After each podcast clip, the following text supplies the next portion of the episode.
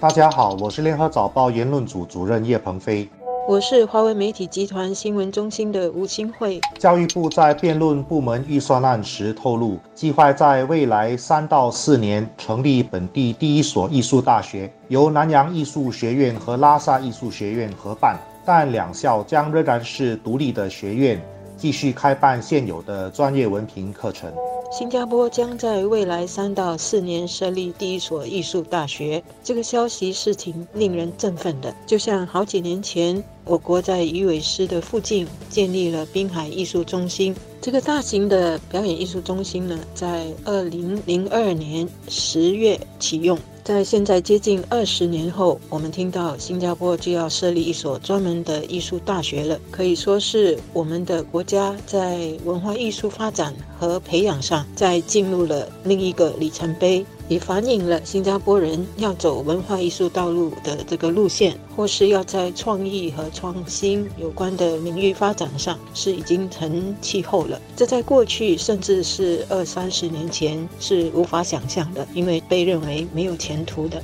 从教育部长黄循才的谈话来理解，设立艺术大学的长远目的是巩固新加坡未来的竞争力，特别是作为人才培育和集中的国际都会。他说，新加坡的未来需要更多的多元人才，不仅是在科学、艺术、工程和数学，也就是所谓的 STEM 领域，也包括艺术设计与媒体领域。这跟政府去年所宣布的科学研究投资道理是一样的。副总理兼经济政策统筹部长及财政部长王瑞杰在去年的十二月宣布，政府将在未来五年投资两百五十亿元，用来资助四个领域的基础研究，他们是卫生、可持续性、数码经济和制造业。三分之一的资金会用在基础研究。也就是不会马上产生经济效益的研究。不过，新加坡也很实际。未来的这所私立艺术大学是由南洋艺术学院和拉萨尔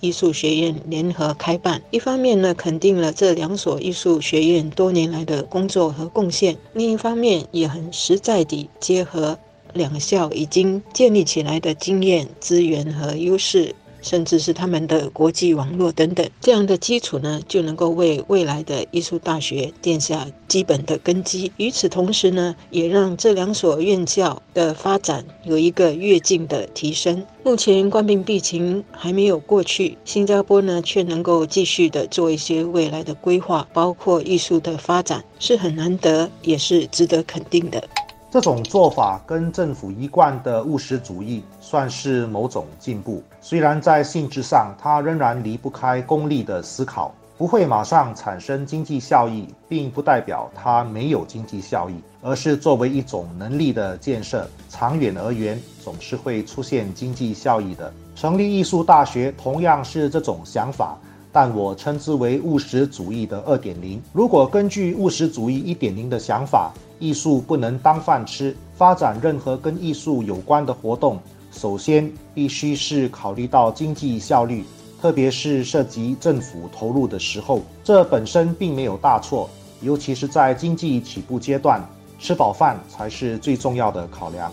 当然，文化艺术的熏陶和发展未必只需要制造。更多的音乐家、美术家或者是戏剧家等等，现在和未来的年轻一代的兴趣是更加多元，也更会有机会去发展他们的兴趣。他们如果有艺术细胞，要走纯艺术的道路，艺术大学的设立可以给予更多的支持。而与此同时呢，文化艺术的熏陶和训练，因为呢设计了许多创意思考和想象空间，这样的训练也能够为新加坡的未来。栽培更多勇于创新和走非传统道路的这些开拓者，这样的素质呢，在任何领域都是重要的，尤其是在当今和未来世界都会面对各种挑战和颠覆的情况下。说到当今世界面对冠病疫情所带来的各种冲击，本地的文化艺术圈呢，其实跟旅游业。一些领域一样都是首当其冲的，而且呢是到现在都还没有办法恢复。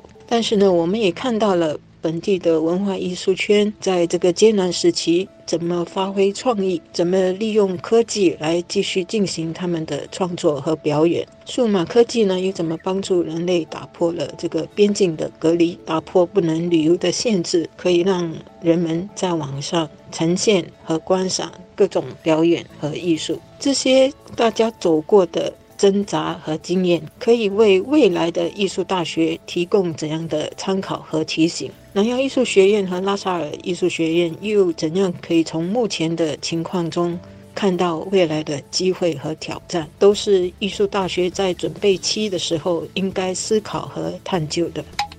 现在国家的经济已经发展成熟到一个阶段，我们也可以进化到务实主义二点零了。看待艺术活动，不必立刻就要跟吃饭有关系。我们可以思考艺术作为国家竞争力和吸引力的一个元素，作为丰富我们日常生活的一个元素。成立艺术大学就是满足国人在这方面的需求。让有志于从事艺术的人不必漂洋过海去进修，在冠病疫情妨碍国际旅行的时代，这个因素变得更加的显著。但是，我们要真正发展成为文明的国家，就必须摆脱务实主义。的确，艺术不能当饭吃，可是艺术或者说对美的感知，应该是生命的目的，而不是推动经济发展的手段。从健全的人格教育来说。真善美本来就是一体的，懂得欣赏美，也才是追求真和善的保障。在这个意义上，配合艺术大学的成立，我们也更必须注重小学和中学的美学教育。